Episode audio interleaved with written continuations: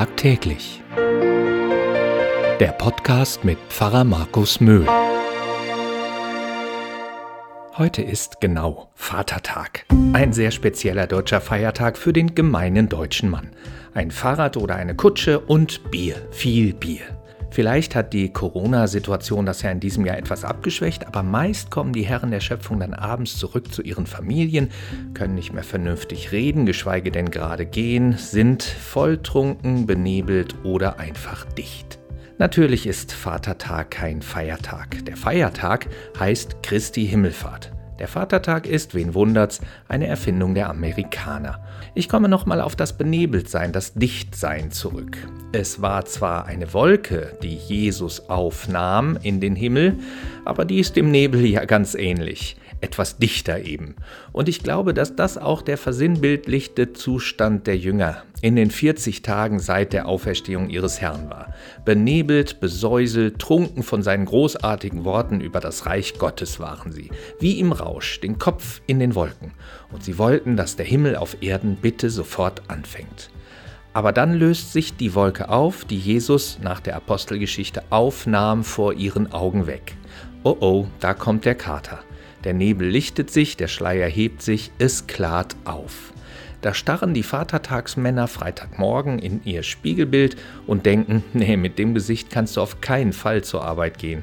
Der Kopf ist schwer und der Alltag grau. Wird den Jüngern ähnlich gegangen sein. Auch sie starrten Jesus hinterher, ihren erwartungsschwangeren Hoffnungen auf den Himmel auf Erden auch. Aber daran war erstmal nicht zu denken. Eher war Katerstimmung angesagt. Zurück in die Niederungen des Alltags. Und das auch noch mit einem Auftrag, der nicht gerade dem Anforderungsprofil von Fischern und Handwerkern entsprach. Ihr werdet meine Zeugen sein bis an das Ende der Erde. Hm, gibt's das nicht auch in kleiner? Da half auch die wenig handfeste zugesagte Unterstützung des Heiligen Geistes nicht viel.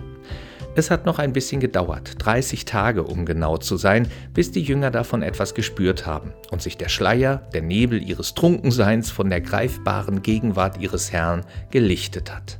Es musste erst Pfingsten werden, bis sie es klar kriegten. Das war kein Abschied, das war kein Ende, das war ein Anfang. Es geht gar nicht um den Himmel auf Erden, ist eh unerreichbar. Aber selber für andere ein Stück Himmel auf die Erde zu holen, das geht. Mit begeisternden Worten, mit berührenden Gesten, bestärkenden Zeichen, befreienden Gebeten. Ja, so ein Kater nach einem Vatertag hat nicht selten auch heilende, klärende Wirkung mit Erkenntnisgewinn. Mal für einen Tag ausbrechen, über die Stränge schlagen, sich für ein paar Stunden nicht vom Alltagsgeschäft die Laune verderben lassen, kann man mal machen wenn da nur nicht immer diese Nachwirkungen wären. Wie wäre es, das alles nicht in einen Tag zu stopfen, sondern es in einer guten Verträglichkeitsdosis einfach mal zwischendurch, so mittendrin zu tun. Eine Stunde mit dem Hund in der Natur spazieren gehen, eine Kutschfahrt mit der Familie, ein leckeres Pilz, ein Glas Wein oder Mineralwasser mit Tommy oder Ursula, eine Radtour mit der Liebsten, das macht Lebensqualität aus. Das streckt das eintägige, kurzlebige Hochgefühl in den Alltag hinein, der dann gar nicht mehr so grau sein muss, sondern aufregend, abwechslungsreich und manchmal sogar berauschend sein kann, allerdings ohne unangenehme Nachwirkungen. Den Himmel auf Erden, darum kann es gar nicht gehen. Es geht darum, ein Stück himmlischen Glanz in den irdischen Alltag zu bringen und den Menschen das Evangelium zu bringen, sie wissen zu lassen, dass Jesus ihr Leben besser macht. Er trocknet unsere Tränen, erfüllt uns mit Trost und Freude, er nimmt uns unsere Angst und bringt uns am Ende in den himmlischen Frieden. Den Himmel erden, die Jünger haben kapiert, wie das geht und dass das gar nicht so unmöglich ist.